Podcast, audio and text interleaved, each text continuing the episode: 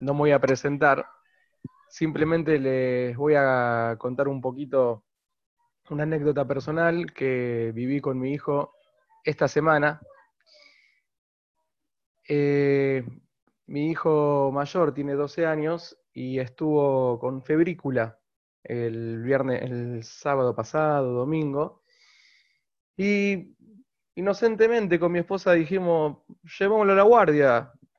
Tenía plaquitas en la garganta, uno ya gracias a Dios con seis hijos ya se da cuenta más o menos qué está pasando ahí. Tiene angina, ¿para qué que tenga, que sufra, que esté con fiebre, dolor de garganta?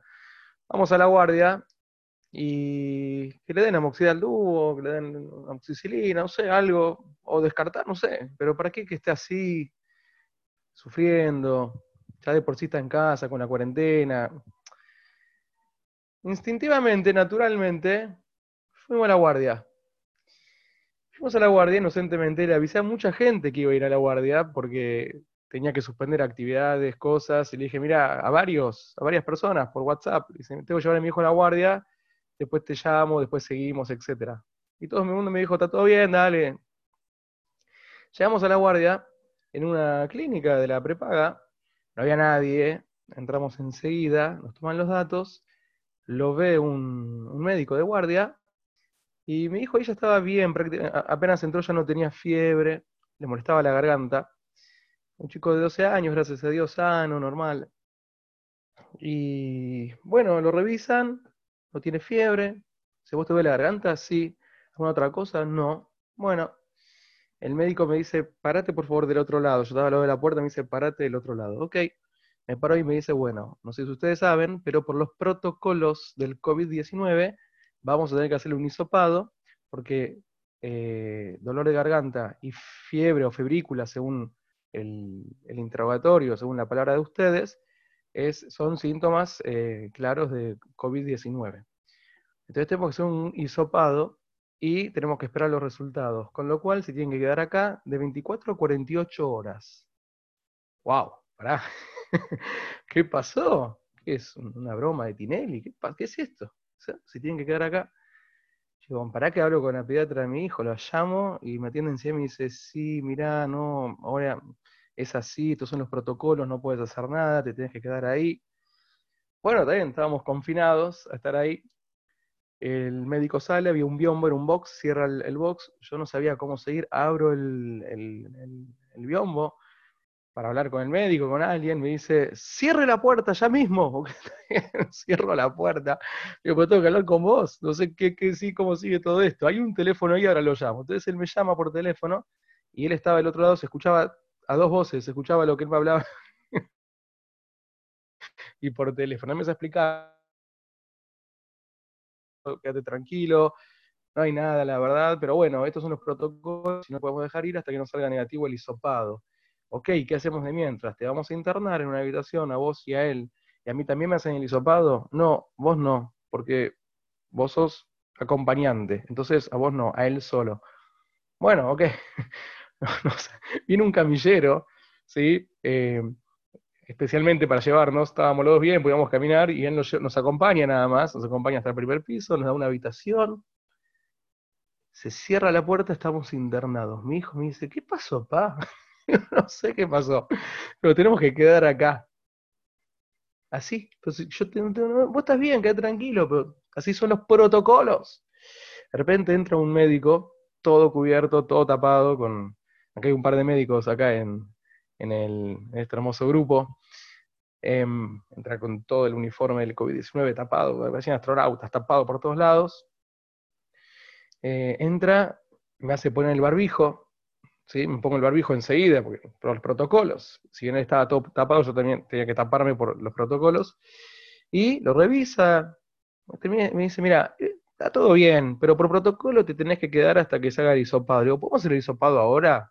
y anticipamos los tiempos, no sé cómo es, dice no, los anticipados se hacen por la mañana y ya se hizo, era el mediodía, así que te tienes que quedar acá hasta mañana la mañana que le hacen el hisopado y ahí se envía y recién a la noche llega. ¿Y a qué hora llega el resultado? Ahí puede ser de 6 a 10 de la noche. Ok. Bueno, así empezó nuestra aventura con mi hijo eh, de 48 horas eh, de conocimiento, ¿sí? de una situación totalmente nueva, eh, rara, hablando con mi esposa, calmando a la familia, estamos bien, no pasa nada, pero ¿cómo está él? Él está perfecto. Hablando con mi hijo, ¿qué está pasando? Si yo no tengo nada, ¿qué tengo? ¿Qué tengo? ¿Qué no tengo? ¿Tengo coronavirus? ¿No tengo? Y se dio una dinámica muy interesante entre padre e hijo, que eso de por sí ya fue bastante productivo, gracias a Dios. Y me llamó mucho la atención los protocolos del COVID-19, que uno, gracias a Dios, no, no, tiene acceso a este tipo de cosas o no está en el mundo de la medicina, que para los médicos es algo natural hoy en día.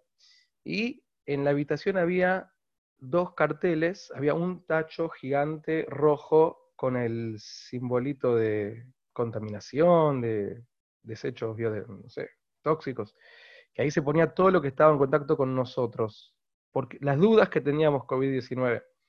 Y habían dos carteles que tenían 18 pasos de cómo se pone la vestimenta pertinente para estar en contacto con nosotros, o si teníamos COVID-19, y cómo se saca esa vestimenta. Y me pareció muy interesante ver cómo habían ritos y protocolos y pasos muy estrictos de primero se saca el guante izquierdo, se limpia la mano con eh, alcohol en gel, se saca el otro guante, se saca el, el, cubre zapatos, y así todo se va sacando. Eh, me impactó mucho eh, a la noche ver cómo entraban, cómo salían, en la, persona de, de, maestranza, de limpieza, que entraba y desinfectaba todas las partes que posiblemente hubiéramos tocado tres veces religiosamente, tiraba un alcohol, no sé qué era, un spray, lo limpiaba otra vez y así tres veces. Y lo que más me impactó ver es cómo cuando sacaban algo de nuestra habitación, o una jeringa, o no sé, un termómetro, o un vaso que tomamos algo, había que o sea, para recibir algo había que poner la puertita al lado de la puerta, golpeaban la puerta, abrían rápido, ponían, sacaban la mano y se limpiaban el guante por haber entrado a la habitación y estar en contacto con un elemento que tocamos nosotros. Y así también cuando sacaban. Y así constantemente, al poco tiempo uno ya se acostumbra a esos protocolos. Pero más allá de la incertidumbre, la ansiedad, el no saber qué va a pasar, eh, nos llamó muchísimo la atención con mi hijo estos protocolos. Eh, gracias a Dios, a las 48 horas, a las 9 de la noche el día siguiente, llegó el negativo. Antes había llegado el estreptocopo positivo, que tenía angina, nada más, que fue para lo que fuimos. Y nos fuimos con el amoxidal dúo y felices a casa. Pero nos quedamos pensando muchísimo sobre el tema de los protocolos. Y distinguimos diferentes personas que se relacionan de diferentes formas ante estos protocolos. Encontramos personas que se relacionaban con los protocolos de una forma eh, muy estricta, muy estricta, y personas que lo veían como algo necesario por el desenvolvimiento de la situación que estamos viviendo todos. En sí los protocolos son la forma de reaccionar, de manejarnos, de desenvolvernos ante una realidad. Toda realidad existente en una persona, en una familia, en una sociedad, exige ciertos protocolos, exige ciertas formas de obrar, formas de hacer, formas de deshacer. Cuando hay amor en una pareja hay ciertos protocolos que naturalmente cumplimos. Cuando hay una relación laboral hay naturalmente ciertos protocolos que naturalmente cumplimos. Cuando somos parte de una comunidad hay protocolos que naturalmente cumplimos. La pregunta es, ¿cómo nos relacionamos con los protocolos? ¿Cómo lograr que los protocolos no sean el epicentro de la relación, que los protocolos no se transformen en la situación, en la realidad, y que simplemente sean un medio para desenvolvernos en ella? ¿Cómo lograr que los protocolos no se apoderen en nuestra sociedad y terminemos enfermos por una psicosis, más allá de la necesidad de ejecutarlos. Y llevándolo al motivo que nos reúne hoy, al motivo de Shavuot, de la entrega de la Torá, como hablaron otros antes que yo, cómo lograr que los protocolos que nosotros cumplimos como Yehudim, la parte práctica de las mitzvot y las alajot, cómo lograr que en sí representen la profundidad infinita de ella y no limitarnos en ellos. Y no quedar ahí y terminar siendo robots. Robots que cumplen religiosamente con protocolos, como el médico que me gritó, cierre la puerta, por los protocolos. Hay un, un pasaje de la Torá, de repente no tan conocido, que tiene lugar antes de la entrega de la Torá. ¿Sí? Tiene lugar justo antes de la entrega de Torá, después de Kriyat Yamsuf, después de que se abre el mar, después de que el pueblo sale, se abre el mar y el pueblo sale y canta. Salimos de Kriyat Yamsuf, salimos de ver algo increíble que son las plagas, la apertura del mar, estamos próximos a recibir la Torá. Y ahí viene un momento muy interesante en el cual tres días estamos por un desierto, por Midbar Shur, y no hay agua. Estamos con sed, sedientos, tres días, sedientos. No hay agua. El pueblo naturalmente se queja a Moshe. Y Moshe se queja a Hashem. Estamos hace tres días sin agua. Tenemos sed. Queremos tomar. Queremos tomar. Y dice el Pasuk, Bailanu ama al Moshe le manishte, se queja el pueblo a Moshe diciendo que vamos a tomar. Baitzak el Hashem, entonces Moshe se dirige a Hashem. Bayorehu Hashem etz. Y Hashem le muestra, le enseña, enseña literalmente, no demostrar, le enseña, le hace conocer etz. Un árbol, una madera. De repente apareció un árbol ahí, una madera.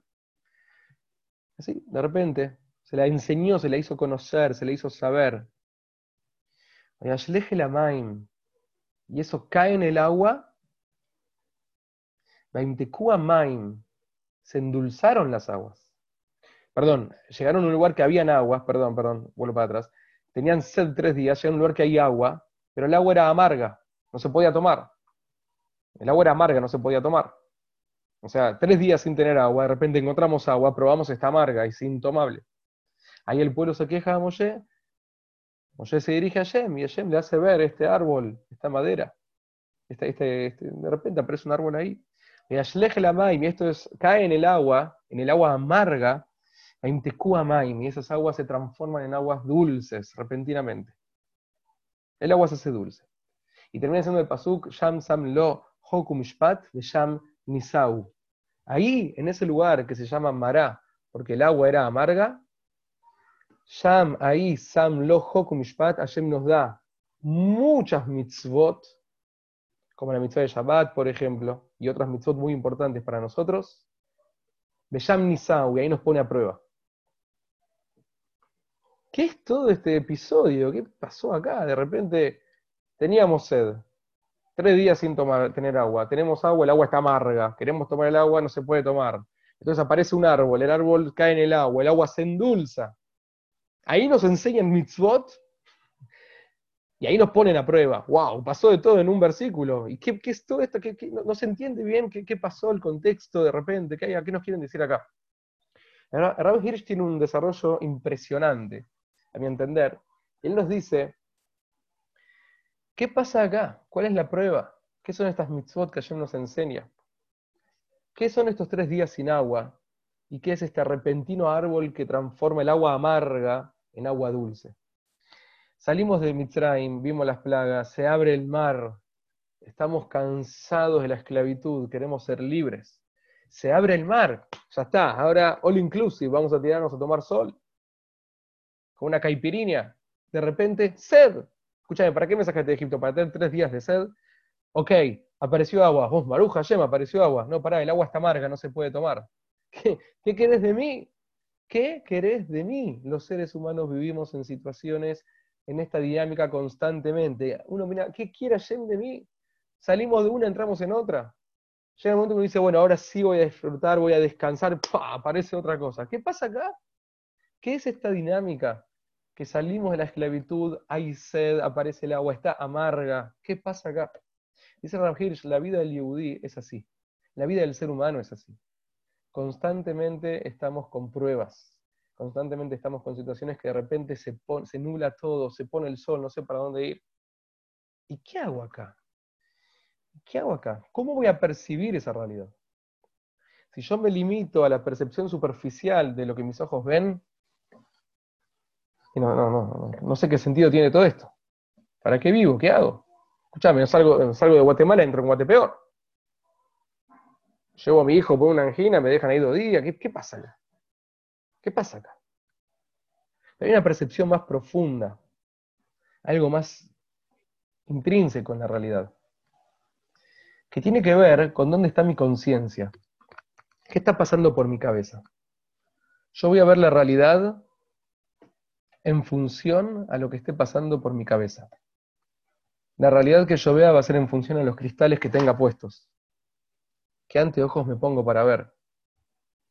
¿Cómo quiero ver esa situación de sed, de agua amarga, que va a ser constante en la vida? No, voy a encontrar un manantial día por medio. Naturalmente, cuando encuentre agua va a ser amarga, dice Rav. Y todos con nuestra experiencia de vida sabemos que es así. La pregunta es, ¿cómo vamos a ver ese agua amarga? ¿Cómo vamos a ver ese nisayón, esa prueba, ese desafío, esa situación problemática que nos está atormentando ahora? ¿Cómo vamos a vivir esta cuarentena? ¿Con qué nos vamos a conectar de ella?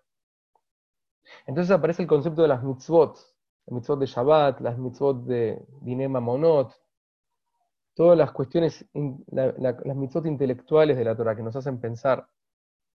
En ese momento aparece ese conocimiento de la mitzvah desde el análisis, desde la lógica. Nuestra cabeza, en ese momento del agua amarga, empieza a pensar en cosas de Kedushá, empieza a pensar en los vínculos, empieza a pensar en las cosas lindas de la vida, empieza a pensar en la mitzvah de Shabbat, según la Gemara también ahí nos enseñó la mitzvah de Kibbutz Baem, que representa el epicentro de la familia. Y aparecen las mitzvot referentes a los dinema monot, que es las relaciones sociales. ¿Qué va a estar en nuestra cabeza? Sham, Sam, Lo, Mishpat. En ese momento del problema, del desafío, de la prueba, que el agua, no hay agua y cuando hay agua es amarga, ahí aparece el concepto de los vínculos, de las relaciones sociales, de lo lindo de la vida. Y dice Ram Hirsch, ese es el momento de prueba para nosotros. Si nos conectamos en nuestra, en nuestra conciencia con los valores, con el análisis, con el pensamiento, con los vínculos, con los sentimientos. el Amaim, cae el, el, árbol que representa el árbol de la vida, el árbol de la Torá, el árbol de los vínculos. Van a entrar en ese agua y nos van a hacer el agua amarga se transforma en dulce. El agua amarga va a estar después de tres días de sed. La pregunta es, ¿con qué cristales la vamos a ver? ¿Qué está pasando por nuestra cabeza? Si en nuestra cabeza va a estar lo que dice el noticiero, va a estar lo que publica la gente en Instagram que está aburrida en la casa por la cuarentena, si va a estar lo que dice Crónica TV, si vamos a, relacionarnos con los protocolos de una forma extrema por si las dudas, viviendo en un pánico constante e incesante, si eso va a ser nuestros cristales, la sed va a ser agua amarga y el agua amarga va a ser más agua amarga y no tiene fin, no tiene fin. En ese momento de prueba, Sham Sam Loho Kumishpat, Ahí aparece el concepto de las mitzvot de los valores, las mitzvot de la familia, las mitzvot de las relaciones sociales. Y Am Israel empieza a pensar, apaga el iPhone, apaga la tele, deja de ver gente con barbijos por todos lados, que está de moda y vende. Y empieza a pensar en Torah, empieza a pensar en Kedushá, empieza a pensar en sentimientos, empieza a pensar en familia, empieza a pensar en los logros construidos hasta aquí y no en el agua amarga que tengo que tomar ahora. Sham, Sam, Lo, Nisau. En ese momento pasamos la prueba. ¿Cómo logramos que los protocolos habituales no sean toda la realidad y nos ahoguemos en ella? ¿Qué está pasando por la cabeza? ¿En qué está nuestra conciencia? ¿En qué estamos viviendo internamente? La situación no es fácil para nadie. Pero si yo me aboco de lleno a los protocolos, a qué hay que hacer y cómo hay que hacer y por qué hay que hacer y cuántos murieron hoy acá y cuántos van a morir allá y qué está pasando, no hay agua amarga que alcance. No hay situación posible de vivir en esta vida. Nada tiene sentido. Nada tiene sentido.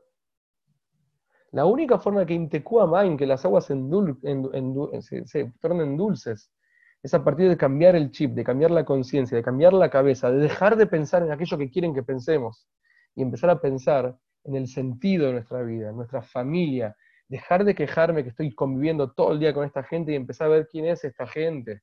Hablo en primera persona, hablo por mí. que son mis hijos, que es mi esposa, que es la gente para la quien vivo. Empezar a replantearnos realmente nuestros vínculos. Y ahí empezar a pensar Sham Sam Lo en estas relaciones, en estos vínculos, en estos sentimientos, en estos valores. Y el agua naturalmente se va a tornar en dulce. Los protocolos existen. La pregunta es si yo me voy a esclavizar esos protocolos o van a ser una forma de atravesar esta situación. En ese orden, la situación se va a endulzar. Se va a endulzar. Un dato de color. El, aparato para medir la saturación en la clínica y la frecuencia cardíaca era marca COVID-10. COVID-10. El, aparato para apretar y que salga el, jabón, ¿cómo se llama? El alcohol en gel, era marca Covidets. Todo COVID. Que de repente hace dos meses no existían esas marcas, no existían eh, elementos para medir la saturación, no existía nada. De repente apareció todo con COVID. Todo marketing. Nos quieren hacer pensar en muerte, en morbosidad, en sufrimiento, porque es lo que vende hoy en día. Hasta que de repente viene la Torah, en agua amarga. Viene la Torah y dice, flaco, esta agua amarga, Sham Sam Mishpat. Hay valores en la vida, hay cosas lindas, hay sentimientos, hay vínculos, hay Torah. De repente todo se da vuelta. Dejamos de ser esclavos de los protocolos sagrados que nos quieren poner, empezamos a vivir nuestra realidad interior con Kedushá, con Torah, con vínculos, con, con, con gente que nos quiere y que queremos, con proyectos de vida, porque el coronavirus va a terminar y vamos a darle con todos nuestros proyectos de vida, vamos a volverlos más. Y la incertidumbre que hoy teníamos se va a transformar en luz. Sham, Sam, Lojo, Mishpat, Sham, Nisau. Y ahí vamos a pasar la prueba y recién ahí vamos a tener la capacidad, de de recibir la Torah, de llegar a Matan Torah. Nuestra Torah está llena de protocolos también. Si nos quedamos con los protocolos, estamos en el horno se pone todo amargo. Se pone todo amargo. Conectemos con nuestros vínculos, con nuestros valores, con nuestra Torah desde adentro, y todos los protocolos van a empezar a tomar muchísimo color y van a ayudarnos a endulzar el agua en cualquier situación de la vida. Muchas gracias a todos por estar eh, en este momento. Es una, emoción muy grande para todos los que hacemos el Bet Midrash de Menorá. Eh, ver tanta gente que pasó desde las 4 de la tarde, centenares de personas fueron pasando por acá, por Facebook, y Baruch Hashem de todo el mundo, y, ver cómo estamos sedientos de Torah y cómo logramos juntos hacer que el agua amarga que se está presentando se transforme en agua dulce, 20 Maim, entre todos. Eh, muchas gracias por escucharme. Ahora vamos a